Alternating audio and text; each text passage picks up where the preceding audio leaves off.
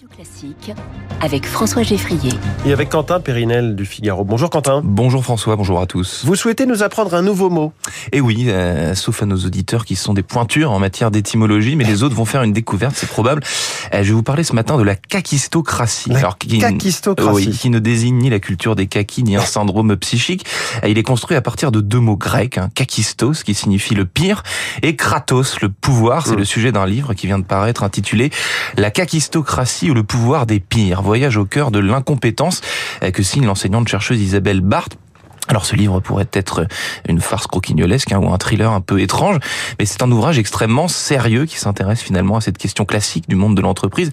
Comment un individu dont l'incompétence est évidente a-t-il réussi pour se hisser à des postes à responsabilité? Comment peut-on, dans certains cas, donner le pouvoir ou l'illusion d'avoir du pouvoir à des gens médiocres? Hum, Et pourquoi nous parlez-vous de ce sujet en effet savoureux? Eh ben parce que c'est un mot ancien, kakistocratie, hein, qui a ressurgi le 13 avril 2018 dans un tweet du directeur de la CIA, John O'Brennan, euh, à l'encontre du président américain Donald Trump. Hein, votre kakistocratie s'effondre après son lamentable parcours, a ainsi tweeté euh, Brennan. Alors si la politique est un terreau favorable à ce type de pouvoir, explique ainsi Isabelle Barth dans la Harvard Business Review, le monde du travail il est tout autant. hein. L'incompétence d'un manager se traduit par des tâches mal exécutées ou non réalisées. En effet, lorsque le supérieur hiérarchique ne remplit pas son rôle, ses subordonnés doivent le suppléer, ce qui leur demande un temps et une énergie considérable. Un autre impact de la kakistocratie est la honte ressentie par les salariés d'avoir un représentant de leur entreprise incompétent. Euh, En effet, l'image de l'entreprise est directement liée à celle de ses dirigeants. Oui, croire euh, en des personnes qu'on trouve soi-même incompétentes, c'est assez compliqué en effet. Pourquoi y a-t-il si souvent une prime à l'incompétence Ah bah, L'explication la plus courante de la prospérité de l'incompétence est le principe de Peter. Selon ce principe, les employés compétents sont promus jusqu'à ce qu'ils atteignent un poste qu'ils ne sont pas en mesure d'assumer. Mmh.